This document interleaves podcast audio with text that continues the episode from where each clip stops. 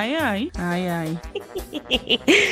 Hum, ai, ai. Hum, ai, ai. Hum, ai, ai. Hum. Ai, ai. Ruim, ai, ai, que que é isso? Não sei o que. Hum, ai, ai. Hum. Ai, ai. Hum, ai, ai. Ai, ai. Hum, ai, ai. Hum. Ai, ai, Felipe. O que, que você quer de mim, Felipe? Alô, tocantinenses, ouvintes do Rum Ai Ai Podcast. Bom dia, boa tarde, boa noite. Eu não sei que horas você vai ouvir esse podcast, mas seja muito bem-vindo a mais um episódio do Rum Ai Ai. Eu sou Jaqueline Moraes e apresento esse programa junto com Felipe Ramos. E aí, Felipe? Oi, Jaque. Oi, todo mundo. A gente tá gravando esse podcast no dia 21, uma segunda-feira, 5 horas da tarde. Eu só tô falando isso porque 5 horas, não, já é 6 horas da tarde já. E porque o calor está infernal. É, talvez a Jaque está gravando num ambiente diferente. Hoje vocês estão conhecendo a parte externa da casa da Jaque. E vocês vão quem me tá ver. aí no YouTube já tá, já e tá vocês me vão aí. me ver derretendo de suor aqui, porque eu não tenho esse privilégio da Jaque, não tenho um quintal em casa. Se eu sair aqui, vai dar com os vizinhos tudo, então vai acabar sendo a barulheira. Então eu estou derretendo aqui e essa vai ser a imagem da semana do podcast. Tudo Felipe bem, Jaque? derretendo, fritando. Fritando. Eu tô bem, Felipe, tirando esse calor que tá assim matando o Tocantinense, né? Estamos aí há 115 dias sem chuvas em Palmas. Então, o palmense não sabe nem que cheiro mais tem chuva, não sabe que cor que tem, não sabe que, que jeito que é sentir isso. E também na hora que começa já se arrepende logo, né? Que é aquele É. toró, pá, pá, pá, pá, pá, pá, um atrás Exato. do outro. E a gente, assim, a gente. Ontem, que- eu, ontem eu, eu fiz uma enquete lá no meu, no meu Instagram, falei assim, coloquei duas opções, né? O que, que você prefere? Chuva ou aglomeração, se você pudesse escolher hoje. A chuva ganhou com mais de 100 votos, então eu acho que a gente está precisando é de chuva mesmo. É, tá precisando de chuva. E assim, né? Isso trata muito dos privilégios também, né? Porque quem tem ar-condicionado pelo menos tem um refúgio. Mas imagina quem não tem ar-condicionado. Eu que tô com o ar-condicionado estragado aqui. A minha cama é uma churrasqueira à noite. Minha cama. Eu, todos os eu falo ouvintes aqui já sabem que meu ar também não, não funciona. E eu não sei se eu acho bom ou se eu acho ruim, porque minha A energia, né? tá maravilhosamente dentro do orçamento. Então, assim, eu não sei o que, que eu faço. E hoje, né, a gente vai aqui se propor nesse podcast a falar um pouco sobre as questões que envolvem gênero, identidade, corpo, transexualidade. Ah, quem está no YouTube já vê quem é os nossos convidados desse podcast. Estamos com Daniele Alves Dornelles. Hello, hello, hello, hello! Também estamos com a Jenny, que é psicóloga, né, Jenny? Se apresente para a gente. Oi, pessoal, muito bom estar aqui com vocês. Obrigada pelo convite. É isso aí. E Felipe, hoje a gente está aqui nesse podcast, eu acho que mais para ouvir, perguntar, do que para afirmar ou falar sobre qualquer coisa. A gente quer propor mesmo é um diálogo para poder desmistificar um pouco sobre as questões que envolvem o gênero, né? Porque a gente vê as pessoas ainda muito inseguras. É, eu falo, quem se propõe a pensar e falar sobre isso ainda se sente inseguro, e uma sociedade muito preconceituosa em relação às questões que envolvem gênero, identidade e transexualidade. Exatamente. É. E esse assunto, né? Acho que vale o crédito aqui no início. Começou a partir de uma collab da Alegórica Psicologia, que nós, inclusive, do Ruaiai, já participamos. A gente falou sobre o consumo consciente na internet. A Jaque escreveu um belo texto, contextualizado ali pela Larissa, da Alegórica. E a Larissa, que também é uma ouvinte do podcast, sempre está sugerindo assuntos, pautas. Conversou conosco, olha, Felipe, olha, já que a gente tem aqui um super, um super tema, um tema super, super importante sobre transexualidade. Por que não a gente encaixar a collab no mesmo mês que o podcast? E assim nasceu esse esse episódio. E aí, eu li lá a collab, né, que a Dani e a Jenny é, colaboraram com a Larissa nesse, nesse projeto, né? Porque a gente fala da collab, nessa collab, nessa collab, só collab. então, eu vi lá o, a contribuição de vocês e achei muito interessante que vocês trouxeram uma abordagem é, muito fluida, é, não, é, não, não tem uma definição, não tem uma, é, digamos, uma coisa como se fosse uma forma, como a gente vê muitas vezes as pessoas falarem disso como se fosse uma forma. Então, é, uma das partes que, que me chamou a atenção, né, que são são múltiplas formas, são os modos de ser e existir, as novas masculinidades e feminilidades, as novas configurações familiares e as diversas maneiras de experimentar e viver a afetividade e a sexualidade. Jenny, eu gostaria que você falasse um pouco do seu trabalho, do como, como, o que, que você faz, como você desenvolve, e aí a gente começa essa conversa. Quem quiser falar também, se a Dani se sentir confortável para fazer alguma contribuição, pode ficar à vontade, esse espaço é nosso, principalmente de vocês. Então tá bom. É, que bom que a gente relembrou essa collab. A Larissa ela tem um envolvimento com as pautas é, de singularidade, as pautas de diversidade e do respeito, né? Que eu acho que é bastante interessante a gente pensar, é, quando a gente fala de sexualidade, a gente tem que lembrar que sexualidade é, e a diversidade, a gente não está falando só das identidades LGBTI. Inclusive, ser uma mulher heterossexual, ser um homem é, heterossexual também tem pautas na diversidade. E é por isso que quando a gente foi construir a Colab Larissa, o Transcender, a gente estava falando exatamente sobre isso. Muitas vezes o que acontece, e aí eu vou falar do meu referencial, é que as pessoas colocam nessa forma que tu está falando, Jaqueline. Então, assim, essa forma não cabe. Não dá para a gente entender sexualidade é, sob nenhum aspecto e sob nenhuma sigla mais. Então, cada vez mais a gente precisa debater isso, claro, dentro de um campo que respeite o movimento sociopolítico, o movimento histórico da, das pautas e das siglas, mas não esquecer que isso não é o que vem antes da pessoa, o que vem antes desse ser humano. É, eu sou psicóloga de formação, é, fiz especialização em saúde da família, e durante esse período eu já tinha bastante contato, eu atendia no SUS, né? é, na residência e tinha bastante contato com pacientes que iam à consulta diagnosticado com algum tipo de transtorno e quando a gente ia entender um pouquinho mais, era uma não aceitação familiar da sexualidade, era uma não aceitação própria do próprio gênero, né? E aí a gente tinha que desmistificar isso. Quando eu cheguei em Palmas, em 2017, a Bianca, vocês estaram ali no início, né? A Bianca da Trato, Bianca Marchiori, apresenta para o município, eu estava trabalhando no município como gerente de saúde mental, apresenta para o município a proposta de implantar o um ambulatório é, transexualizador pelo SUS. E aí eu topei, escrevi o projeto e a gente tentou e conseguiu, assim, pouca coisa. Conseguimos o atendimento psicológico e o atendimento endocrinológico para as pessoas trans que desejassem fazer alguma alteração, modificação corporal ou hormonioterapia pelo SUS. Eu saí em setembro do ano passado, fez um ano dia 12 da gerência de saúde mental e o projeto morreu. Hoje eu atuo no, na gestão do estado e a gente está querendo levar e construir esse projeto em nível estadual no Tocantins, um ambulatório trans no estado.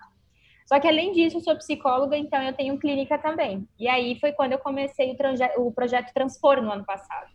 O projeto Transpor, é, ele visava no início formar profissionais para atender essa população, porque a gente tem é, faculdades, a gente tem cursos aqui no estado de Tocantins e em Palmas que são muito conservadores sobre algumas pautas. A gente percebe que isso tem mudado, que isso tem melhorado, mas a gente percebia e eu recebia no consultório muitas pacientes, pacientes que passavam por uma violência e uma homofobia, uma LGBTfobia gigantesca pelos próprios profissionais de saúde. E aí o projeto se propunha isso. E a gente vem crescendo, hoje a gente está fazendo outras discussões. A Larissa se inteirou um pouco mais sobre isso. Eu faço bastante capacitação para estudante, profissional já formado, é, bem nessa área de gênero. Então, assim, é, foi nesse interim que eu, enquanto uma mulher lésbica, comecei a entender que eu precisava sair do meu lugar de privilégios, que a gente precisa falar sobre essa pauta, apesar de ser bastante militante, essa, essa fala, né? é um lugar real, a gente precisa sair, né? Então eu tenho muitos privilégios e eu, enquanto psicóloga, defensora de direitos humanos, não poderia virar as costas para algo que aqui no estado era, ainda era muito pobre de atenção pelos profissionais, principalmente é, da psicologia, que ainda ficavam bastante presos no fazer dentro dessa caixinha. Então, hoje é isso, assim, eu estou aqui para contribuir é, eu gosto muito de falar da pauta é, trans, vamos colocar assim, da pauta da sexualidade, fazendo pensar por que, que a sigla ela é importante, para quem que ela é importante, em que espaço que ela é importante. Porque muitas vezes, quando a gente faz uma afirmação da identidade, e aí a, a Dani ela pode contribuir até mais que eu nisso, é, a gente acaba fazendo uma revitimização. A gente esquece um pouco que a construção de cada pessoa, a construção da história dessa pessoa e da sexualidade, não precisa ser um viés em todos os espaços. E, infelizmente, quando a gente fala LGBTQI+, as pessoas pensam só no aspecto da sexualidade, em qualquer espaço que ela se apresente. Então, ela para gente... de ser... Pode falar. Não, é, é uma construção muito subjetiva, né? Porque, independente da sexualidade, da identidade de cada pessoa, é, você tem todo o contexto que te acompanha. É, tem tem a, as suas crenças, tem as suas limitações, tem a sua família, tem os seus privilégios ou não. Então, a gente está falando de um lugar que não cabe definição, né? Porque se você se uma, se uma sigla te define, lésbica, homossexual, trans, binário, não binário. São, eu acho assim que é importante a gente conseguir é, trazer isso luz a essa questão para a gente poder debater sobre, sobre as siglas, né? Mas entendendo que elas não definem, porque se a gente se for dessa forma, a gente, quando a gente fala de lésbica, a gente cria um padrão para lésbica. Quando a gente fala de, de gay, a gente cria um padrão para gay. E quando a gente fala de, de homens e mulheres trans, a gente também cria um padrão, digamos que é a, o estereótipo, né? Que é o que as pessoas esperam enquanto, enquanto definição de sexualidade. Né? Ah, mas ah, você é trans, mas você. Né, você...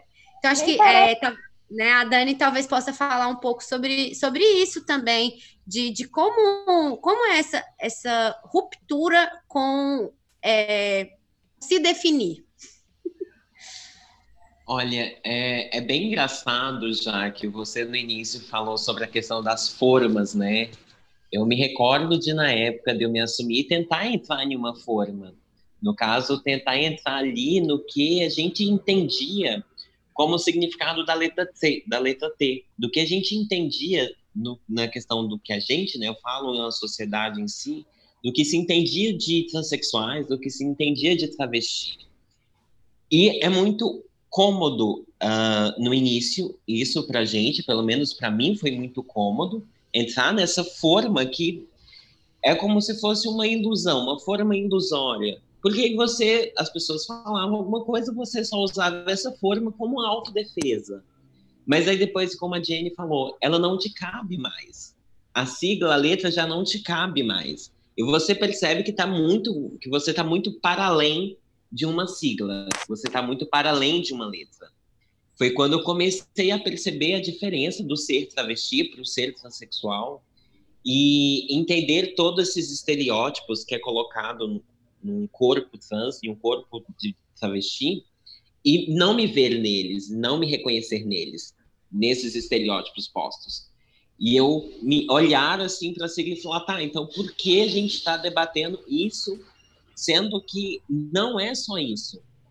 Isso é um fator, foi um fator limitante para você, Dani? Assim, no sentido de que existe um estereótipo do que se esperar, por exemplo, da mulher trans. Né? Você acha que isso, isso te bloqueou de alguma forma nessa descoberta de ser quem você é? Que eu acredito que ainda é uma construção, né? Ainda é uma, uma todo dia um pouco.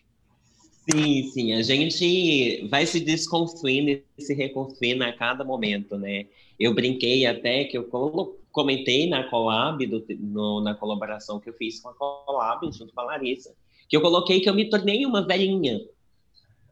Eu tinha outro, antes de me assumir, antes de me tornar real para o mundo, eu tinha um outro perfil de roupas, de gostos pessoais, de visão social, política, enfim. E depois de ter me assumido, tudo isso mudou. Como, é como se eu tivesse tomado as rédeas na minha própria cabeça. É como se eu tivesse tomado as próprias rédeas na minha vida. E eu brinquei na Colab que eu tinha me tornado uma velhinha. E o que se é esperado de uma mulher trans ou de uma mulher travesti é totalmente ao contrário. É uma feminilidade, eu acho que até. Sexual sexualizada, uma imagem, um, uma performance muito exagerada de um algo feminino que eu acho irreal. Que eu acho que assim, o feminino ele tá de cada mulher é algo diferente.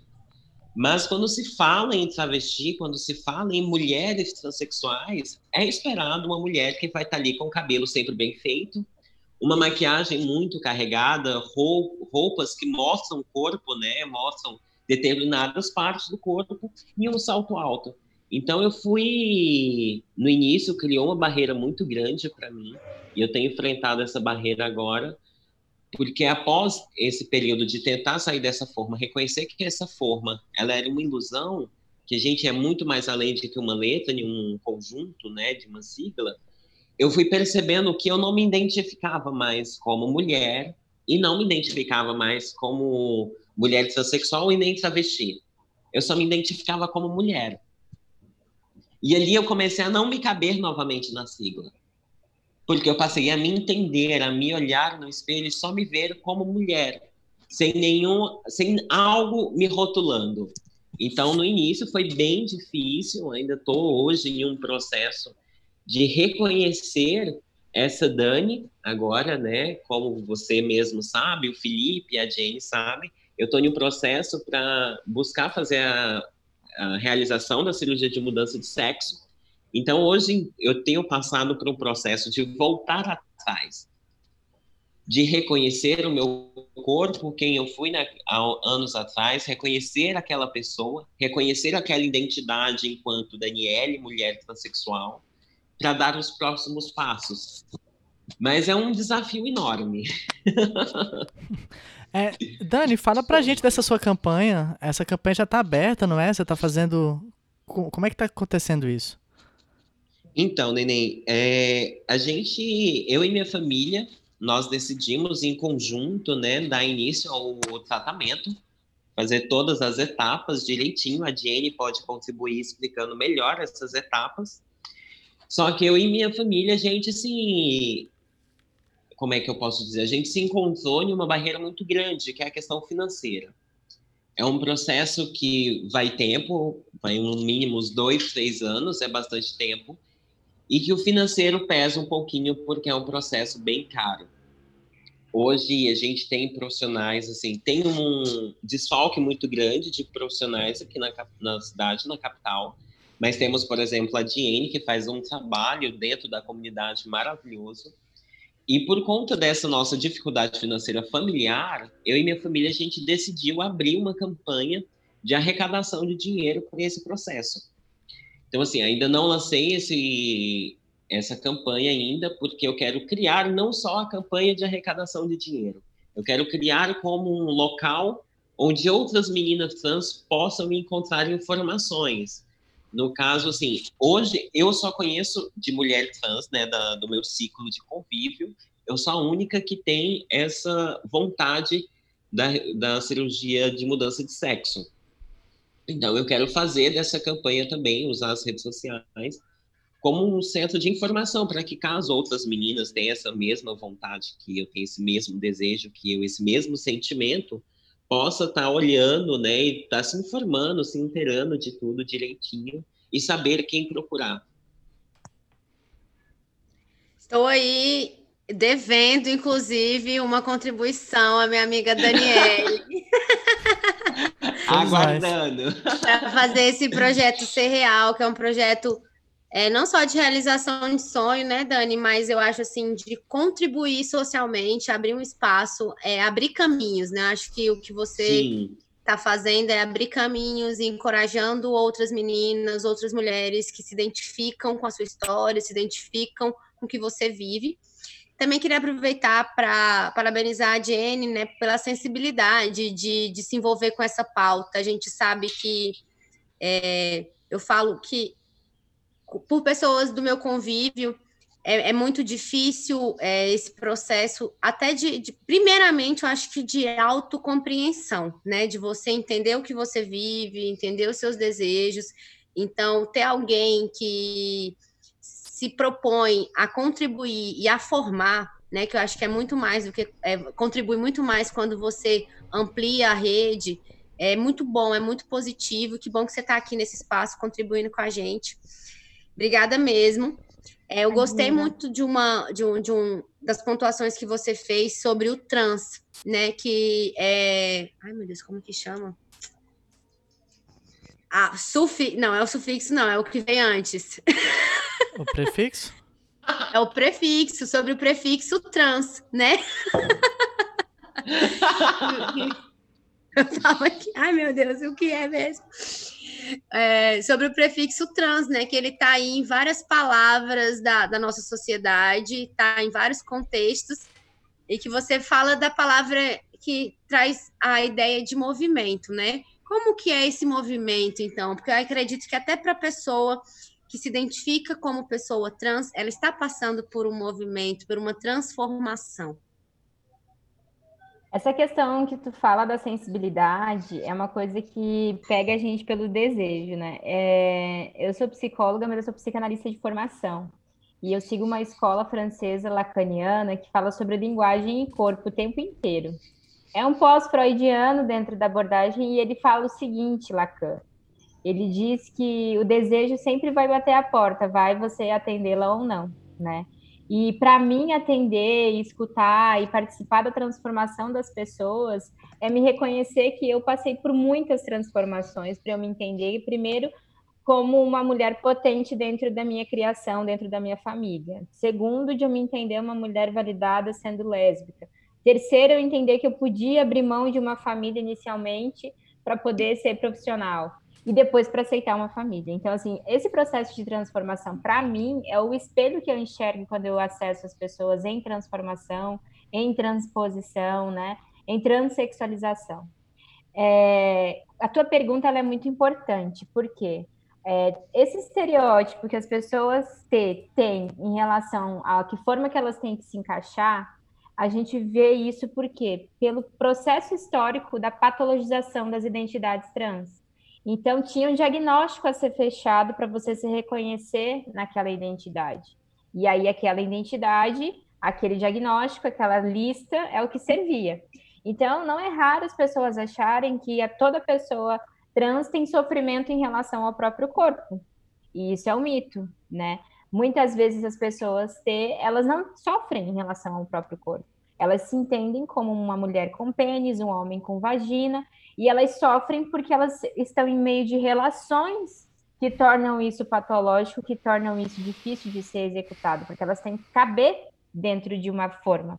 E por aí vai. Muitas pessoas acham que a hormonioterapia é uma coisa que precisa acontecer. Por, a, a, o processo transexualizador, ele não é um pacotinho fechado. Ele vai servir para cada pessoa. Então, existem pessoas que vão começar com hormonioterapia, a, única coisa que é de fato obrigatória no Sistema Único de Saúde, a gente tem um ambulatório em Goiânia, um ambulatório em Brasília, mais perto. É, a única coisa que é obrigatória de fato é o acompanhamento psicológico, principalmente para desconstruir essas formas históricas, desconstruir esses lugares onde era meio que compulsório existir. E aí, retomando um pouco do que a Dani traz em relação a isso, que é relativamente fácil se encaixar naquele estereótipo que as pessoas estão pensando, não é o encaixe, é o acolhimento. É onde eu permito existir, é onde eu posso ter, pelo menos da comunidade LGBT, algum tipo de acolhimento para poder ser minimamente quem eu sou. E aí eu tento me adaptar com coisas que eu compro do outro, com quem eu identifico ou não.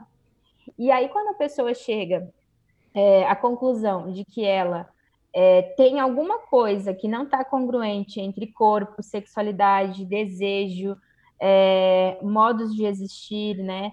Quando não está bom, quando tem sofrimento, quando é alguma coisa que traz de fato não acessar o próprio desejo, que esse que é o principal problema, né? Dentro da de você impedir uma pessoa fazer o processo é, transexualizador, é, ela precisa procurar ajuda. E aí o que, que acontece muitas vezes é o que a gente vê ainda e a gente precisa falar disso. É a hormonioterapia, é a, as mudanças corporais feitas de uma maneira clandestina. Porque aquele corpo vai me trazer benefícios, aquele corpo vai me trazer vivências que eu vou ficar mais próximo do meu desejo. E aí a gente sabe que é um risco gigantesco, porque a hormonioterapia, ela pode ter, trazer, é, a hormonioterapia a, sem acompanhamento médico, pode trazer complicações que levam a pessoa à morte por embolia pulmonar, por um monte de situações metabólicas, né? Pode desenvolver, e isso pode, é um risco iminente.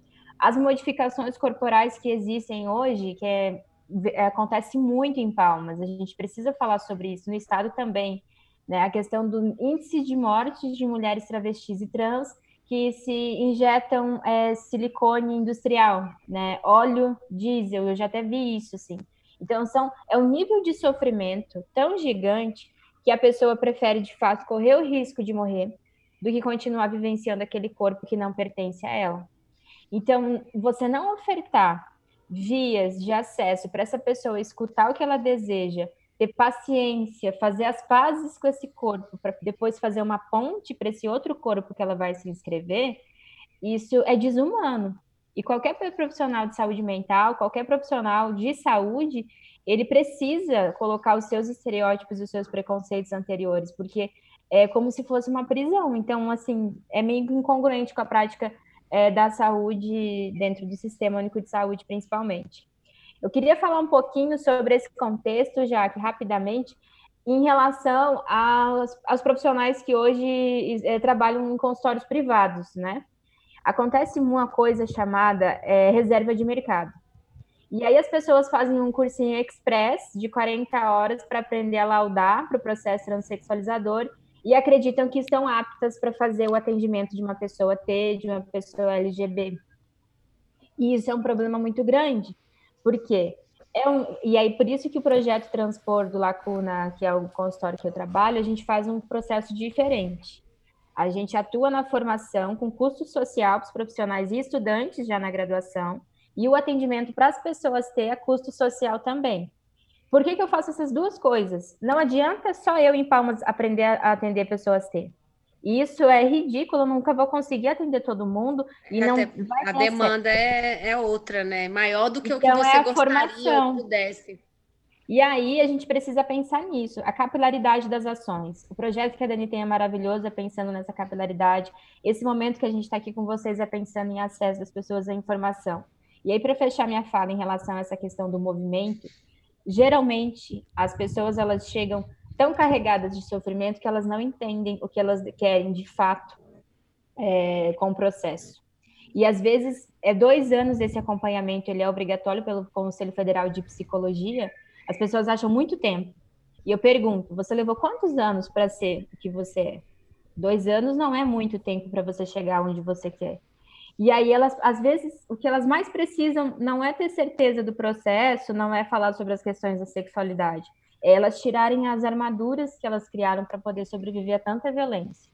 Então, cada vez que antes, cada vez mais cedo, a pessoa procurar essa escuta, procurar grupos de apoio, procurar se entender, mais fácil vai ser o processo para ela. Bacana é, tudo que você falou, assim, em pouco tempo, bastante informação, muita, muita informação mesmo. Hein, Jaque? E é... nós estamos no mês do, do Setembro Amarelo, né? Que Setembro é... Amarelo. E aí eu queria. Que é o mês. Exato. Pode falar, Jaque. Não, que é o mês né, que a gente chama atenção para a questão da saúde mental, para prevenção ao suicídio. E eu vou deixar o Felipe fazer a pergunta, porque eu ia falar outra coisa sobre a, sobre a sua fala. Faz a pergunta, pode fazer. Não, a pergunta, a pergunta é simples. A importância de se debater esse assunto, é, como esse assunto está ligado a, a, todo esse preconceito, toda essa carga de sofrimento é, da população trans? Assim, a, a população trans, a população trans, ela não morre mais, mais de suicídio do que de assassinato. Essa uhum. é a uhum. primeira questão que a gente precisa colocar na pauta. Uhum. E a segunda pauta, que é muito importante fazer um lembrete, e aí eu vou deixar aberta a fala para a Dani, é o seguinte: é, a gente não precisa falar sobre suicídio diretamente. Porque a gente sabe, eu dentro do consultório sei, o quanto as pessoas que pensam em suicídio no mês de setembro têm muito mais gatilhos e sofrem muito mais, porque as pessoas acreditam que falar sobre suicídio é importante dentro de uma rede social. Uhum. Sem uma pessoa qualificada para fazer essa escuta, porque não é só dar ouvidos, não é só perguntar se está tudo bem. Né? Às vezes o que não é, às vezes um, um um alfinete dentro do copo dela é um universo que qualquer pessoa vai dizer que não é nada, uhum. mas alguém capacitado, um profissional de saúde mental para fazer essa escuta qualificada. Então, no Setembro Amarelo, o que eu acho que é muito importante a gente falar sobre promoção da vida e de uma vida com sentido, né? Então, como fazer essas ações? E aí eu falo aqui abertamente: participe, façam ações no sentido de que é, como de fato eu vou escutar meu amigo, que tipo de rede de apoio eu sou para as pessoas ao meu redor. Adianta eu falar de prevenção ao suicídio, a minha tia chata no grupo do, do WhatsApp fica chorando para mim, eu não dou bola para ela. Uhum. Adianta eu falar é, de prevenção ao suicídio quando eu falo que o meu amigo gay só se vitimiza? Então a gente precisa mudar um pouco o olhar e a escuta para um setembro amarelo de provação à vida e com apoio na rede de saúde mental dessa pessoa, porque a rede de saúde mental, ela não é só uma rede de acesso a serviços à saúde, ela é uma rede de acesso à família, ao emprego, à moradia, bem-estar, tem tudo isso que a gente precisa trabalhar para promover. E associado à população T, é muito ridículo a gente falar hoje no nosso país de promover saúde mental para a população T se a gente não promove dignidade, acesso à educação, né? Então, assim, se a gente não tem mínimas coisas para poder promover né, dignidade para essa pessoa, a gente não vai ser com palestra motivacional, não vai ser com rodas de conversa sobre o suicídio da população T que a gente vai mudar esse cenário. Uhum. Dani. Arrasou, a gente Dani. muda tudo é com política pública, né? E com ações realmente assertivas e efetivas. Tem um mínimo impossível. É igual a Jane falou, né? Essa questão do suicídio, para mim, são que são pouquíssimos casos que eu vi na minha vida de pessoas trans que chegaram a cometer o suicídio.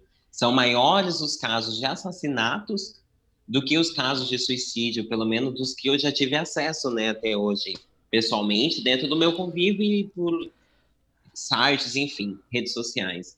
E eu acho, Felipe, essa questão do Setembro Amarelo, concordo plenamente com a fala da Jane, eu acho que antes de qualquer coisa, antes de se falar em suicídio, a gente precisa se atentar se a gente quer realmente ouvir aquela pessoa, por seja qual for o problema dela. Primeiro ouvi-la, primeiro fazer essa rede, né, de apoio, essa rede de acolhimento. E eu sempre brinco com alguns amigos mais próximos que eu falo, gente, não adianta você olhar uma reportagem que você viu uma transexual, uma travesti sendo assassinada, agredida, encher sua rede social, encher sua timeline do Twitter só falando sobre aquele caso, e no outro dia você não conseguir abraçar uma travesti, você não conseguir procurar formas de fazer com que ela consiga um emprego formal, procurar formas de dar apoio para que ela consiga concluir isso no médio ou ingressar em uma faculdade, ou até mesmo se você não consegue chamar uma travesti ou uma transexual para um almoço de domingo com a sua família. Então eu sempre brinco com os meninos, que amigos mais próximos, que não adianta eu ficar enchendo a minha timeline em um dia que eu vi um caso de uma transexual sendo assassinada, assassinada e eu enchei ali minha timeline com palavras, como eu posso dizer, militâncias, né? Palavras Sim. de defesa, enfim. E nos outros dias não fazer absolutamente nada porque é inacreditável, eu te. É meio que até desconfortável recordar diversas vezes em que eu esperei alguém para me ouvir, em que eu senti falta de alguém para me ouvir. E não tem, não tem essa abertura, sabe? As pessoas não fazem essa abertura. É muito bonitinho ser trans e travesti na internet, apoiar trans e travestis por rede social.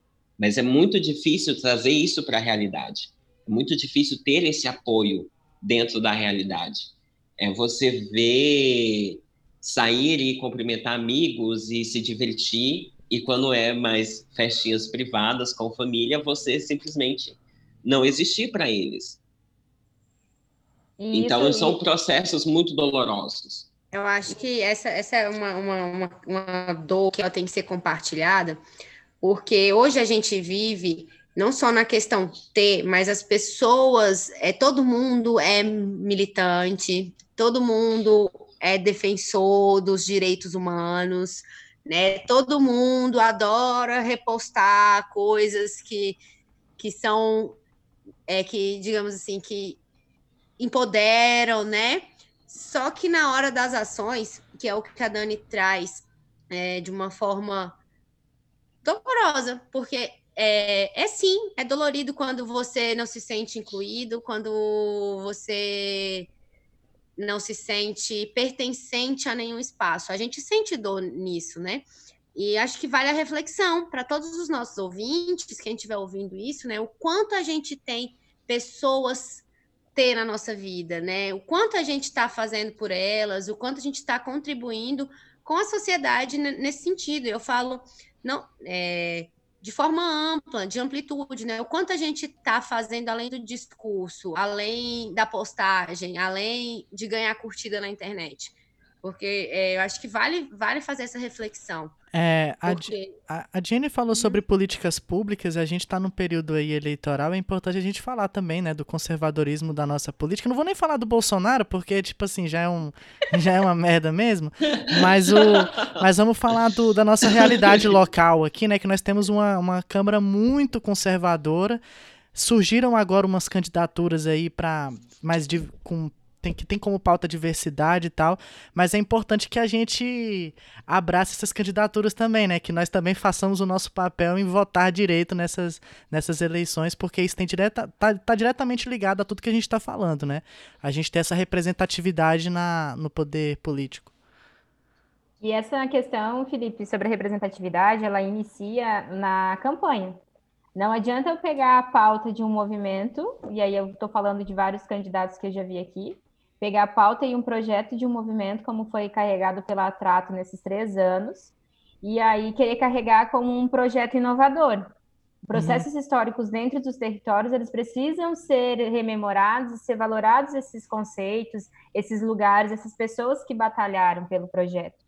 Então é muito importante ter esse crivo também. Ninguém inventa nada de novo hoje em dia na política. E é muito difícil que quem entre no sistema agora vai fazer grandes revoluções que a gente precisa é ter de fato uma democracia participativa e já dar logo de cara durante as candidaturas que não resolve o cara pegar minha bandeira e lutar. Ele precisa entender que eu sou dona do meu espaço, a população LGBT é dona do seu espaço e ela precisa ser representada, mas não ser calada em nome de é, tramas e tudo mais que acontecem dentro dos jogos políticos. E um outro ponto que eu queria só finalizar aqui afirmando é sobre isso que a Dani coloca, os espaços de realidade da população ter. Não adianta a gente fetichizar, tornar toda a sigla LGBTI quem mais, e mais as mulheres trans passam por isso do que qualquer outro da sigla, que é essa sexualização extrema. E quando eu vou contratar para ser a professora da minha escola, para ser a babá do meu filho, a minha secretária, eu não consigo enxergar essa mulher nesses espaços. A gente tem um outro ponto também além dessa questão é, que não tem acesso à educação, das mulheres que vão para a prostituição como uma forma de ganhar vida, a gente tem um outro extremo hoje em dia, que são pessoas T que já têm formação. Eu conheço uma mulher T aqui em Palmas que ela já está na quarta graduação, ela já é mestre e ela não consegue um emprego, né? Então também tem tudo isso. A gente precisa dar visibilidade para esses sofrimentos cotidianos que massacram a identidade das pessoas. Então nesse ponto é o que eu acho que o Setembro Amarelo tem mais a pegar e a contribuir, de a gente ressignificar as nossas ações e não só a nossa é, militância de internet. E aí, assim, para falar um pouquinho, bem brevemente, e puxar, eu queria pedir, assim, para a Dani falar um pouco desse relato dela do privilégio, que eu sei, eu conheço ela, que muitas vezes, né, e é importante falar sobre isso, a Dani, não, a Dani tinha dificuldades quando eu a conheci de entender que ela teve privilégios e que ela não podia ter prazer nas conquistas dela por causa do privilégio dela no meio da população ter. Então, até isso é um problema para as mulheres ter, de não poder compartilhar muito, porque como tem muitas pessoas que são parecidas comigo em sofrimento, se eu estou comemorando alguma conquista minha, parece que eu estou tripudiando em cima do outro. E aí eu só queria deixar essa, porque eu acho que essa tua experiência, Daniela, é primordial para falar sobre essa vivência. Isso é verdade. É... E é, é bem estranho, né? Eu lembro das nossas conversas no início sobre essa questão dos privilégios. E é muito estranho, porque, como eu tinha falado mais cedo, né? Quando me deparei e consegui olhar no espelho e me reconhecer e falar: tá, você não é essa pessoa que eu tô vendo. Vamos colocar essa Dani aí, de, aí dentro para fora E quando eu coloquei a Dani para fora, que eu fui ter acesso e conhecer outras pessoas ter, né, tanto transexuais como travesti, eu me deparei com uma realidade que não era a minha realidade. Eu me deparei com mulheres que eram expulsas de casa por se assumir transexuais. Me deparei com a realidade de mulheres que não tinham nem sequer concluído o ensino médio, enquanto eu tive um apoio enorme de toda a minha família, enquanto eu tive acessos de ir e vir na faculdade, de poder ir e vir em qualquer espaço, seja ele público ou privado, e não sofrer absolutamente nada. Ter sempre aquele que a gente costuma chamar, né, na, dentro da comunidade, de passabilidade. E eu fui me. Como é que eu, como é que eu posso dizer? fui me questionando esses meus privilégios e, de certo modo, me silenciei durante esses anos todos porque eu realmente tinha essa sensação de que eu não posso falar de uma conquista minha, sendo que a minha colega aqui do lado, que é como eu, não tem essa conquista. Como ela vai se sentir? Eu lembro, as meninas conhecem a Carlinha. Carlinha, cadê Carlinha? Carlinha, uma vez eu estava no colombiano, contando uma experiência bem específica. Eu estava no Colombiano, que era um bar, é um bar aqui da cidade, e a minha mãe, na, nessa mesmo dia, tinha me presenteado com um pacote de depilação a laser no corpo inteiro. Todos nós sabemos que o custo de uma depilação a laser no corpo inteiro é muito alto. É muito caro, né? E assim, é um sonho, eu acho que de 99,9%, pode dizer assim, é um sonho, você conseguir tirar seus pelos você não ter barba, enfim. E eu tinha ganhado esse pacote. E nesse mesmo dia eu resolvi ir para esse bar comemorar. Eu encontrei com, essa, com a Carlinha, que é uma amiga nossa, e com outra amiga minha, que é a Indaiá. E todos nós estávamos reunidos e outros amigos de faculdade. E eu não consegui me sentir à vontade em falar para as pessoas que eu estava ali bebendo porque eu iria conseguir tirar uma parte que me incomodava, que eram meus pelos. Porque eu sabia que a minha colega que estaria ali do lado, não só ela, mas todas as outras minhas colegas que eu conhecia, não teria essa condição financeira de passar por um tratamento como o meu. Tanto que tem outros casos de amigas minhas que mandam mensagem para mim perguntando qual tipo de medicação que eu tomo. E vale ressaltar a fala da Jane sobre automedicação. E para mim era muito chato não falar das medicações que as meninas sempre pedem para saber qual medicação está usando para elas poderem se medicar. Mas elas sempre mandavam a seguinte frase: Ah, Dani, mas você faz suas, suas consultas, seu tratamento no hospital particular, em clínica particular. A qualidade é bem melhor do que eu for na farmácia pedir um anticoncepcional me passa o, remédio que você está usando e ajuda a gente. E eu comecei a olhar, tipo, poxa, eu não tenho nenhum que falar, eu não tenho nem para quem falar, eu não tenho nem o porquê comemorar. Sendo que 90% da, das pessoas do meu ciclo que são T's não tem esse mesmo privilégio. Não tem o privilégio de ter um afeto, de ter um companheiro ali do lado, uma família, uma graduação, um trabalho, uma casa, uma condução, uma vida estável. E eu deixei por muito tempo sem falar desses privilégios, me calei por muito tempo, porque eu tinha essa sensação. Hoje eu já percebo de outra ótica. Hoje eu é percebo. Hum, Jaque.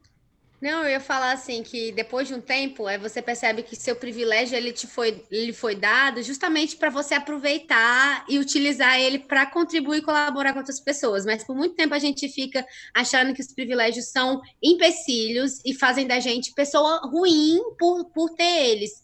Né? A gente pode ressignificar esse lugar do privilégio também. Não, pode, com né? certeza. com certeza. Eu coloquei na na collab, né, o trecho de uma música. Eu não vou lembrar aqui em específico, mas tem lá a collab, na collab, né, na minha contribuição, que eu falo que as minhas conquistas, né, a, os meus privilégios, todo esse processo que eu tenho feito hoje, ele é meu. ele é particular, ele é individual. E eu brinco hoje com as meninas e falo, gente, é, olham para mim, mas não com o olhar de que. Como é que eu posso explicar? Não com o olhar de que eu sou metida ou um olhar de que eu não posso pertencer àquele grupo. Porque foi como me recepcionaram na minha, como eu posso dizer, na minha chegada. Assim que eu me assumi, eu tive muita dificuldade de ter contato com outras pessoas, ter, por conta desses meus privilégios. Porque elas falavam, ah, você não pode fazer parte, você não pode, você não tem como ser trans, sendo que você não passa por tudo isso. E eu brinco com elas hoje, eu falo, gente, olha para as conquistas, eu vejo hoje com com muito muito amor, né, no coração, mas com muita dor. De todas essas que eu passei, de todas que eu tenho passado, sofri muito, porque é diferente você passar algumas conquistas e algumas batalhas sozinhas. Mas apesar do amor e da dor, eu falo, usa esse processo, talvez não como uma forma de diminuir vocês, mas como uma forma de vocês entenderem que também vocês são capazes, são dotadas de inteligência, são dotados de sabedoria e são capazes de trilhar os mesmos passos ou passos até melhores, caminhos até melhores que os meus, que os que eu já trilhei, que os que eu vou trilhar. É, Dani, quando a, hum. gente, quando a gente se depara, vocês falaram da internet e tudo mais, quando a gente se depara, por exemplo, na internet com comentários transfóbicos, com até mesmo com desinformação, Recentemente tivemos o caso da Marília Mendonça, né, que ganhou uma, uma repercussão grande na internet. Como, a, como agir nesses casos? Porque também há muitas críticas a esse tribunal do cancelamento, há também a, a crítica a, a, a, algumas militâncias que só fica na internet, mas não sai dali. Como é que a gente age nesses casos, principalmente é, nós não ter? Vocês cis, olha, isso, isso. É, Felipe, cada pessoa ela vai, vai descobrir sua forma de lidar com isso, né?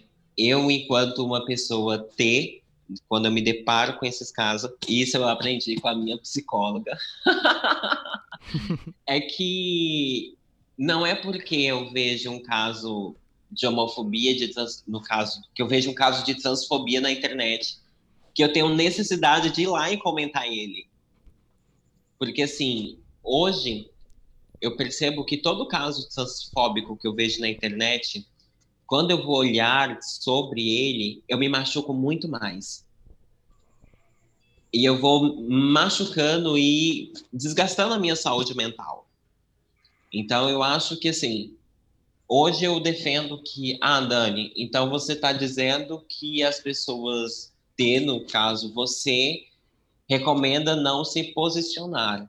Não, não é isso eu escolho me posicionar em outras formas. Vamos dizer, me, resolvo me posicionar a minha opinião sobre aquilo de uma forma mais contínua, no sentido de conversar entre amigos, soltar alguns trechos sobre informações na rede social, do que eu entrar em embate com isso, né? Com esse, essa ação transfóbica. Porque geralmente quando uma pessoa ela tem uma ação transfóbica e você responde, ela vai ter uma outra reação. Então vai seguir aquilo, vai se tornar um, uma conversa inteira de ofensa entre que a pessoa foi transfóbica, não vai querer aceitar o seu posicionamento, não vai te respeitar, enquanto você do outro lado vai estar tá tentando colocar na cabeça dela o significado do respeito. E você não vai conseguir chegar em nenhuma conclusão. Então, hoje, eu, Daniele, prefiro não falar nada, prefiro fingir que não está acontecendo por conta da minha saúde mental no momento, por eu não estar, como eu posso dizer, plena com a minha própria saúde mental. Então, eu prefiro me ausentar ao invés de estar acompanhando e olhando e me machucando. Mas Sobre gatilhos, deixa eu né? complementar, deixa eu só complementar a resposta que a Dani coloca, como ela reagiria. Eu acho que a gente precisa descrever essa cultura do cancelamento sob duas óticas que são bastante importantes de vislumbrar. A primeira é que a cultura do cancelamento ela veio de uma posição como se a gente não tivesse mais paciência para fazer processos educativos, processos formativos nas discussões, de ter troca de ideias saudáveis, né? Como se a gente não pudesse discordar. Então, eu cancelo de quem eu discordo. E aí, meu posicionamento quanto psicólogo, quanto pessoa, é aí tá errado, de fato. Se você não consegue divergir para construir ideias diferentes, a cultura do cancelamento, ela vem quase como uma criança birrenta. Ah, então não vou mais te ouvir, já que você não está falando aquilo que eu quero. A segunda ótica são de discursos é, violentos, de discursos fascistas, de discursos antidemocráticos, de discursos que não vão ter processos de troca de ideias. E aí não é uma cultura de cancelamento, aí é uma tática de fato é, de você ignorar para não crescer. O que, que acontece muitas vezes é que quanto mais se rebate, mais se posiciona, é que nem pão. Você amassa e cresce aquele negócio. Aí vem um monte de gente fascista que ganha notoriedade, vem um monte de gente violenta, homofóbica, que ganha notoriedade pelaquela fala e apoia essa pessoinha que soltou aquela pérolazinha, né, ridícula. É igual então, o CQC, que... é igual o CQC dando moral pro Bolsonaro e o Bolsonaro se tornou isso aí, né? Exatamente, exatamente. Quem cresceu o, o, Bolsonaro no país foi o CQC, né? E aí é isso. A gente precisa diferenciar o discurso, esse discurso, né? Qual que é o discurso de fato na mídia que está colando com pessoas que estão se validando nas redes sociais e ali eu tenho que cancelar de fato? E qual é o discurso da ignorância e que dá para ter uma troca porque aquela pessoa tem algum mínimo de humanidade, tem algum mínimo de respeito? Então, eu acho que são duas situações muito distintas. Eu, quando vejo situações na internet que eu me irrito, eu às vezes escrevo um textão, aí eu olho para a pessoinha, vou no perfil dela, né? Daí tem alguns vale indícios que a gente já sabe quais são, apago. Outras não, outras eu fulaninho, vem cá, olha só, deixa eu explicar. Fechado com. Exatamente. Então, acho que é nesse sentido, de olhar para isso. Só que aí o que eu falo muito para as pessoas héteros e cis, é, se você vê que são situações de violência direta a pessoas específicas, a gente tem que incomodar, a gente tem que dizer não, olha, eu sou hétero e não penso assim, você é um bosta e por aí vai. Mas só é, a gente tem que se posicionar. Eu acho que é, é, o silêncio, né? O famoso espiral do silêncio. Quando você fica em silêncio, você dá vazão para aquilo ali repercutir. Quando você repreende, acho que você cessa, né? Você para assim, não, eu não, eu não concordo, eu não aceito. Eu acho que isso já faz uma grande diferença, porque às vezes a pessoa não se propôs nem a refletir, ela está reproduzindo fala ou um comportamento ou algo que ela viu alguém falar e ninguém talvez tenha chegado para ela e falado, olha, eu discordo, eu acho que é diferente. Então acho que vale sempre a gente se posicionar, né? Jaque. A minha internet pode cair a qualquer momento, mas eu volto, viu, gente? Só para avisar, tá? Que ela tá instável aqui. tá. Se ela, se ela cair, eu volto.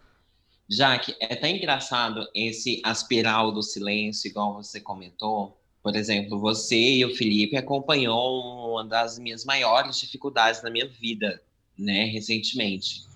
E hoje eu olho para esse aspiral do silêncio e eu, são aqueles momentos que você olha e você não tem nem fôlego mais para falar alguma coisa.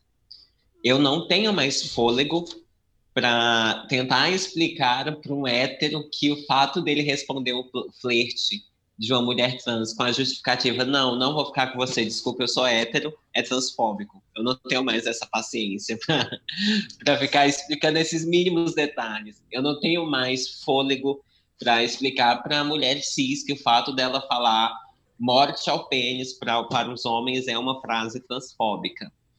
Então, hoje, até meio que às vezes agradeço a, os meus irmãos, a minha, minha dupla dinâmica, é porque quando eu não tenho forças para reagir a um, a um comentário transfóbico, seja ele para me defender ou seja em caráter de informação, quem faz isso para mim hoje é minha dupla dinâmica, que são meus irmãos e diversos outros amigos.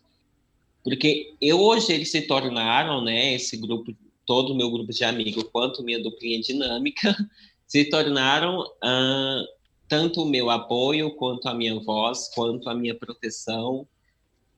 E são eles que fazem esse processo todo. Eles olham, falam que foi o que, você, que a Jane realmente falou e você falou. Eles olham, falam: olha, cara, é o seguinte, eu sou hétero e eu acho que não é dessa forma que as coisas funcionam. o Mauro, eu sou hétero, tendo que a mulher se dizer assim, mas eu reconheço e eu valido a, ela enquanto mulher, ela é uma mulher independente que ela tem entre as pernas. Não, e às vezes o homem só tá precisando de outro para falar para ele que tudo bem, porque eles, é, assim, eu vejo muito esse comportamento, né? Se valida a opinião do outro. Então, se de oito, quatro disserem sim, ele já vai tender para respeitar. Eu vejo muito isso, assim, nessa união entre os homens. É, Exatamente. De, de validar muito na opinião do outro, né? Ah, se meu amigo fez uma piada homofóbica, eu vou fazer também porque pode. Então, é a quando você começa a repreender, a, a, fazer essa. Você faz esse, essa, essa repressão, funciona. Eu, eu, vejo assim que, inclusive, hoje em dia eu vejo muito assim, muitos amigos meus, aí faz uma piada, fala alguma coisa, já faz assim para mim, já olha para ver o que, que eu vou falar, né? Ou, é, é, tipo, já faz. Não, Jaque, mas você me perdoe? Não, não perdoo. Tipo, já porque eu já tenho essa postura que eu já não, não suporto também, não tenho mais paciência para estar tá explicando o mínimo. Eu já vou lá, sou reativa mesmo, já falo, ó, tá falando bosta, vamos parar, vamos pensar. E, é, eu tenho. Eu não, tá sou, eu não sou homofóbico, Jaque, mas, né, já deve ter ouvido ah. muito isso. Mas, mas, eu não podia perder a chance de fazer a piada. Eu falei, filha, piada assim, para, para, para, para, porque não. Mas eu acho que é, é, é propondo o debate mesmo, e igual a Jenny falou, que a gente hoje não está mais, eu falo a gente enquanto sociedade, né? Não está mais disposto a dialogar. A gente quer falar e quer que a nossa opinião seja certa, verdadeira e validada. Então, a, a paciência está pouca para as pessoas, eu falo, porque a gente está consumindo informação o tempo inteiro. Então, você não tem mais aquele, igual eu falo, que há dois, três anos atrás, no Facebook, eu passava a tarde debatendo, tipo, e muitas construções legais. Fiz amigos, assim, de, de, de opiniões diferentes da, da, da minha, que a gente conseguia conversar numa rede social. Essa não é uma realidade que tem hoje, até porque eu acho que quem se propunha a, a dialogar não tem mais tempo paciência. e paciência, justamente por essa polarização política que a gente vive, por as pessoas, você começa a falar uma coisa, a pessoa já grita, mito! Aí você, tipo, realmente, você se, se, se desestimula. A gente vive um contexto preocupante, porque as pessoas estão abrindo mão de, de quem elas são para não se desgastar, porque é um desgaste, é um... É, quem se posiciona é violentado também, né? A gente, a gente, eu, eu percebo é, esse comportamento.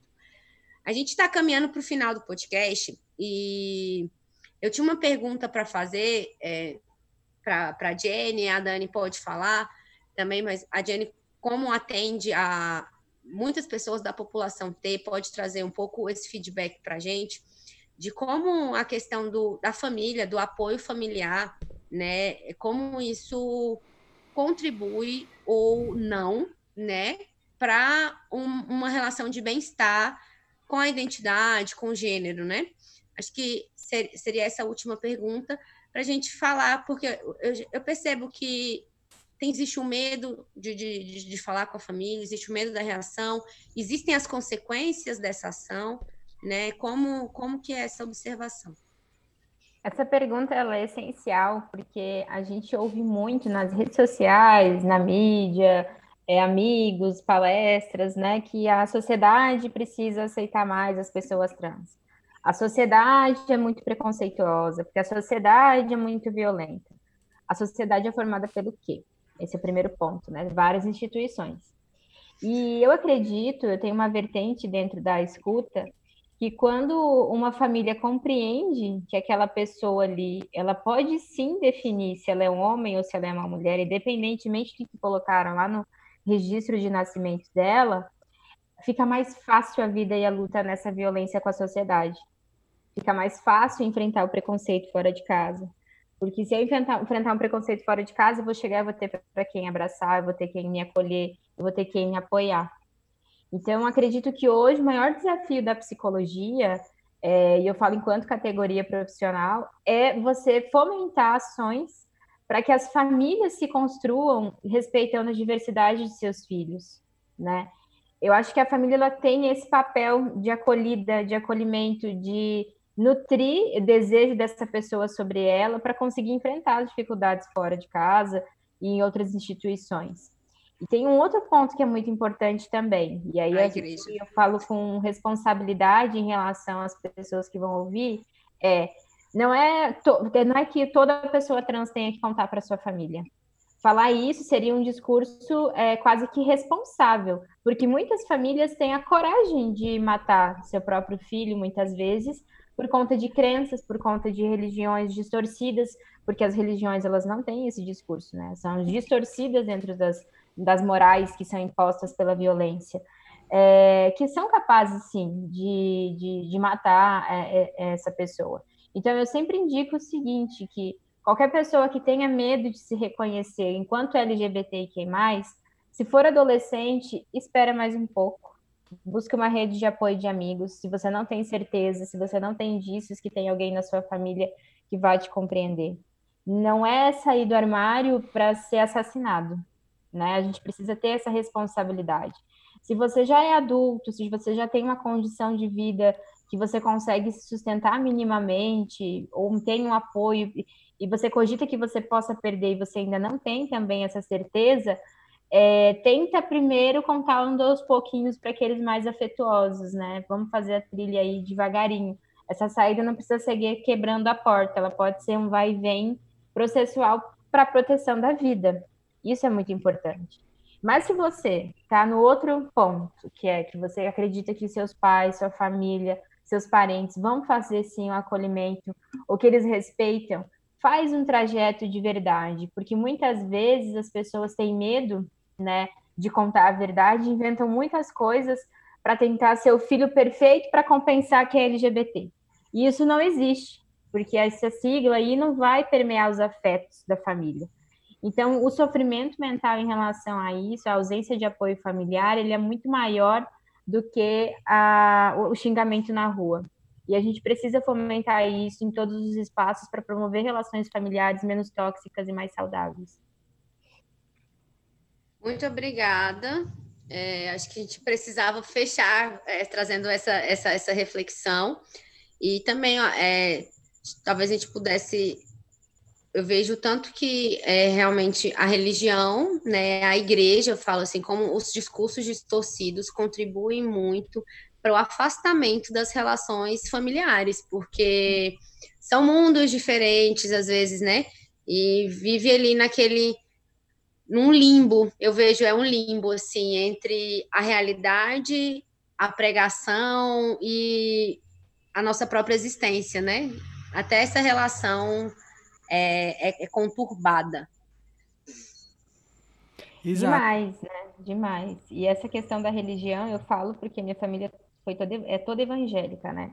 E eu, a minha mãe é a mais jovem, é, de nove, dez irmãos. Todos os meus tios e tias são pastores de igreja evangélica, só minha mãe que não. Então ela foi a ovelha negra e eu brinco que eu fui a ovelha arco-íris da família, né? Porque foi um segmento. E a religião distorcida fez muitas tias minhas ficarem anos sem falar comigo. E hoje, quando elas começam a falar sobre índole, sobre caráter, sobre construção de vida, elas não têm na família exemplos assim com os filhos e conseguem ver hoje esse engano de enxergar isso em mim. Para minha mãe foi muito doloroso e hoje ela se orgulha da minha família, da minha esposa, da minha filha, mas porque para ela foi um trajeto de romper com a própria fé. Então é muito doloroso para as famílias também a gente entender que a religião, ela não é uma coisa ruim, a espiritualidade ela não é uma coisa ruim. Se a sua religião está te fazendo pensar o mal sobre o outro, querendo achar que o outro precisa morrer, o problema está na sua religião. Então a gente precisa falar isso de um ponto de vista assim, é de desconstrução da violência dentro de um lugar que deveria ser de conforto e de evolução, né, do ser humano. É isso, concordo em gênero, número e grau. Assino embaixo. Aceito esses termos e quero continuar.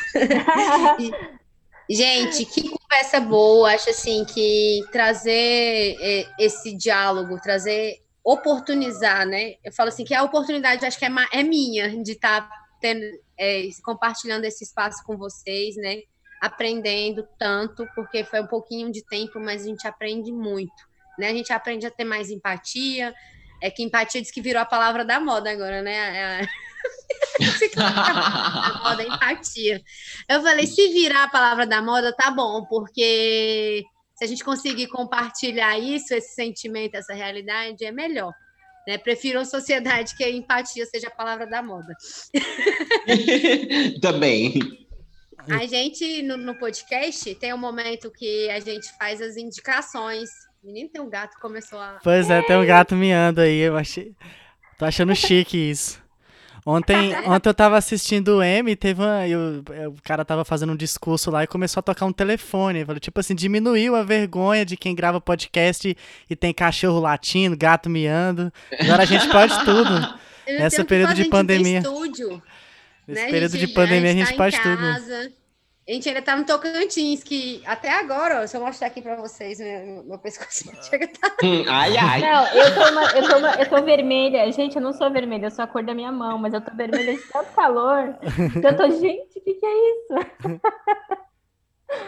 Mas vai vir chuva. Eu já, já vi hoje que o Instituto de Meteorologia disse que é nem até essa semana, até o dia 25 aí tem chuva. Então, aí depois vem. Na, aí depois na ciência. Aí depois o Instituto tá me iludindo igual o boy tá me iludindo. Não. e depois e depois o clima vem abafado depois, né? Chove, chove, é, depois vem, o clima fica mais abafado. Mas é isso, nossa vida. Vamos pro último bloco do nosso podcast Um Ai Ai, que são as indicações da semana, né? São as indicações da quinzena, na verdade, porque a gente. Esse mês a gente tem três episódios, né, Felipe? Ah, esse mês é diferente. Se gravou para quem quem quiser ouvir nosso episódio último, a gente fala sobre a saúde mental do Tocantinense. A parte 1, a gente entrevista a Leni Carrasco, que ela coordena um projeto de saúde mental aqui da, do município de Palmas. A gente traz esse episódio sobre a transexualidade, não está dentro da temática do Setembro Amarelo, mas a gente tá, também está numa temática sensível a isso. E na semana que vem a gente grava a parte 2 do podcast falando sobre a saúde mental do Tocantinense também. Inclusive, Jenny, se você quiser contribuir nesse espaço, esteja convidada. A gente vai, vai marcar o dia, tá bom? Obrigada. E as minhas indicações para esse episódio. Posso ir, Felipe? Pode, depois Vai a eu? Dani. Aí Dani, depois a Dani, a Jane. a Jane e eu. Beleza. É, eu vou indicar dois documentários que foram produzidos, que tem a participação do amigo meu da faculdade, hoje jornalista também, que é o Pedro Tiago, que ele são, são dois documentários que estão no YouTube, a gente vai deixar o link que é Memórias, in, Memórias Invisíveis, Retratos do Tocantins LGBT, e também No Avesso da Noite de Palmas, que é um documentário que ele conversa com mulheres trans e travestis que trabalham é, na noite da cidade. Então, ele conhece um pouco das histórias delas. Eu acho que casa com a temática que a gente está conversando, e acho que é um conteúdo local e que a gente pode consumir e compartilhar também.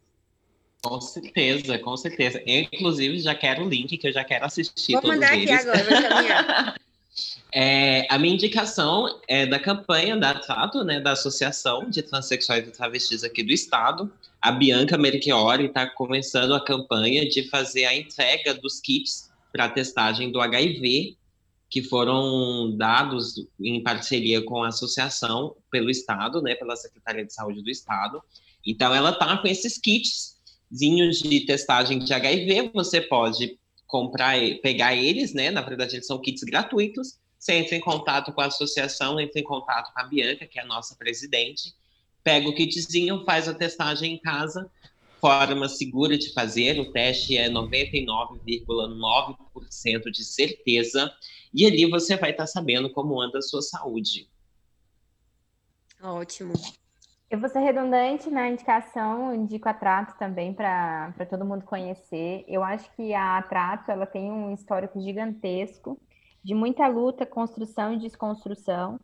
É, obviamente, uma associação não representa toda a singularidade da população trans do Tocantins, mas a capilaridade que as gurias trabalham lá é, é, de, uma, é de uma sensibilidade com as pautas da realidade essa campanha que a Dani está falando em relação à testagem é uma parceria com o Estado, mas não só, ela sempre, ela sempre, a Trato sempre se virou muito bem. Eles fazem arrecadação de alimentos para auxiliar pessoas é, que estão em situação de vulnerabilidade da associação. Então, tem todo um trabalho social de território real, não só da militância nas redes sociais, que é muito importante conhecer, apoiar as pessoas LGBTs que têm uma condição socioeconômica melhor, de apoiar financeiramente é muito importante também, porque não adianta a gente fazer conquistas e esquecer que existe todo um território aí, e aí esses documentários que a Jaqueline coloca traz um pouco sobre a realidade, que é a vivência trans no nosso estado.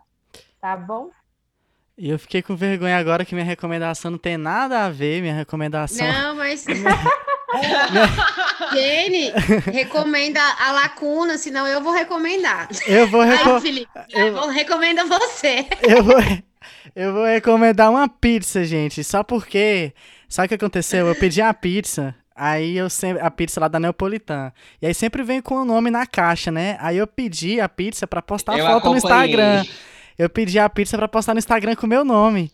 Aí chegou a pizza, a pizza. Chacota, chacota. Aí a, aí a pizza vem com o nome Paulo. Eu falei, não, como é que é? Não, não é possível um negócio desse. Aí Nossa. eu. Aí eu, beleza, né? Aí, tipo, fui, na, fui no Instagram, nem marquei a, a, a Neapolitan, mas aí descobriram, a dona descobriu, ele descobriu e mandaram outra pizza pra mim. Eu falei, não, então pode errar meu nome sempre, porque eu fiquei com duas pizzas. Eu ganhei uma outra pizza só porque meu nome veio errado na caixa. E aí eu fiz o meu post eu no Instagram. Devia ter, eu devia ter ido lá na sua casa buscar a minha pé de, de, de, de breja. Se eu te falar uma coisa, eu bebi ela Eu ontem. devia ter ido buscar. Eu abri ela ontem pra não, mim. você não fez isso. não. Uai, você tem duas, Você não três fez, não semanas, um mês que você não vem buscar e eu abri ontem. Meu filho, a gente tá. Eu estava trabalhando, viajando nos municípios tocantinenses. Eu não tenho Vamos, culpa. vamos ter que pedir de Você novo. providencie. Vou Olha, ter que pedir Olha, a outra. parte ruim da Neopolitan. aqui. A parte ruim da Neopolitan é porque eles não fazem entrega no meu país Taquaralto. Tem que mudar isso aí. muito chateado. Meu país Taquaralto é desvalorizado. Pois é isso. Ó, Deixa vamos eu falar aí pra Neopolitan. Deixa eu puxar aqui a propaganda prévia que a Jaque fez, a indicação prévia que ela fez do Lacuna. Lacuna é Eu meu também espaço, indico. eu duas já, ganhei força. Não, é que eu gosto muito de, de, de indicar, é, tem eu, né, que sou psicanalista lá, e tem a Michelle Prado, que é minha sócia. A gente atende atendimentos individuais e em grupo, e a gente está muito ligada em pautas de projetos do sofrimento sociopolítico. Essa parte que eu quero indicar. A parte do privado, os- do privado que se vire para achar, mas essa parte do movimento sociopolítico é muito legal. A gente faz muitas ações, agora não mais na quarentena, porque não rolou, é, de escuta no parque, então a gente faz atendimentos sociais a custo zero nos parques de Palmas, a gente faz rodas de conversa, a gente faz parcerias com outros consultórios para promover acesso de fato à reconstrução desses espaços políticos pela, pelo viés da psicologia e da psicanálise. Visitem lá no meu Instagram, vou colocar o link ali depois para os Felipe e a querida Jaque me, me, me colocarem. E daí, o, o Dani, aí no seu país, eu acho que seu país ele é assim muito muito especial porque ele tem uma vivência de território que aqui o plano para cá a gente acaba perdendo desse contato. Então, Isso é verdade. Aqui teve triste, chuva não. hoje, vocês não teve aí. viu? Aqui teve chuva, tá fresquinho. Aí tem muitas coisas que, que tá perdendo horrores aqui, ó. É, Gente, Central. inclusive, assim, é, participo Felipe, junto com a, com a Jane, né, no Lacuna. Mas assim, a gente já, ela já comentou, a gente já comentou, a gente pode reforçar também sobre o projeto Transpor. É um projeto muito bacana. E assim, a Jane foi uma das pessoas que eu conhecia, minha família sofreu muito para encontrar profissionais que tivessem experiência e capa- capacitação dentro da comunidade T, né, para estar fazendo atendimento. Então eu fui uma das pessoas que sofreu muito para encontrar. Encontrei a Jenny, encontrei o Alberto Messias, que é o meu endócrino hoje. E é muito bacana da gente estar sempre reforçando, né, tanto o projeto Transpor e esses profissionais que se dispuseram essa sensibilidade, esse coração enorme para nos acompanhar. E, nossa, eu fiquei com tanta raiva do Felipe que eu até me desconcentrei aqui para dar tchau. Vou ter que entrar em contato com o pessoal pra mandar mais cerveja pra nós. Aí Felipe, você pague a cerveja vire, da. Jaque. Eu vou fazer uma hashtag Eu no ganhei a cerveja. Felipe, pague A cerveja da Jaque. Não, mas é porque o dinheiro, Bitch better have my breja. o dinheiro acabou, né? Já é dia 21, o dinheiro acaba. O dinheiro já acaba na primeira semana, né? Aí eu A comprei aquele cerveja- monte de. Aí comprei aquele monte de latinha que deu pra quase todo mês. Aí chegou ontem não tinha mais cerveja. Eu falei, vai ser essa venda aqui mesmo. A Jaque nunca veio buscar. Eu vou fazer uma hashtag, vou Seu te expor no. Twitter. Não, eu vou, eu vou expor ele. Ele tá. Vamos fazer uma a geração hashtag, amiga. Eu vou fazer essa hashtag. Fazer, ser Eu vou fazer essa aí. hashtag, empatia. Sororidade. Sororidade. Empatia, empatia com a cerveja. É. Gente, muito obrigada por esse momento, por essa diversão. Muito bom estar com vocês. Esse é um espaço aberto. O Ruai Podcast se propõe é para isso. Sempre que vocês tiverem indicações de pauta, assuntos, temas que vocês achem importantes, relevantes, estamos abertos a receber. Tanto vocês que estão são nossos convidados desse programa, mas também você que é ouvinte, entre em contato com a gente através das nossas redes sociais. Sigam a gente lá no Instagram, é Ruaiai Podcast. E também lá no Twitter, estamos nas duas redes. E estamos lá para interagir, engajar e ouvir. Um beijo no coração, um beijo na mão, um beijo na testa. Não pode beijar assim, é o beijo à distância, né? Que a gente está aí na pandemia. Sai vacina. É isso. E um beijo a Gente, E até o todos. um próximo beijo. episódio. Obrigada, gente. Um É beijo, um isso. cheiro e um queijo pra vocês. É isso, Jaque. Sempre um É grande isso. aprendizado, né? O Ruaiai tem sido pra gente. Nós somos outros, né? Depois do Ruaiai. Com certeza. E- todo- Ai, todo- ai. Hum, E só pra, pra finalizar os recados, a... o Ruaiai também é transmitido na Rádio Canto FM, a Rádio Canto FM de Taquaruçu. Então, se você estiver em Taquaruçu e para o público que estiver ouvindo aí em Taquaruçu, se você tem algum amigo em Taquaruçu, avise que na Rádio Canto 87.9, todas as quintas-feiras, às 10 da manhã, mudou o horário, já que agora eu nem te- nem te- acho que eu nem tinha te avisado. Mudou Vou para ter que gravar a vinheta de novo. Vou gravar a vinheta de novo. Agora é 10 da manhã, que é um horário melhor, né? Um horário que as pessoas estão fazendo almoço e tal. Então, assim, você pode acompanhar esse momento do seu dia com o Ruaiai, ou melhor, o Ruaiai acompanhar você. E aí tem a reprise 10 horas da noite também na quinta-feira. E é isso. Um beijo pra todos. Muito obrigado. Até a é próxima. isso. Beijo. Beijo. Beijo, Tchau, beijo. gente. Tchau. Tchau.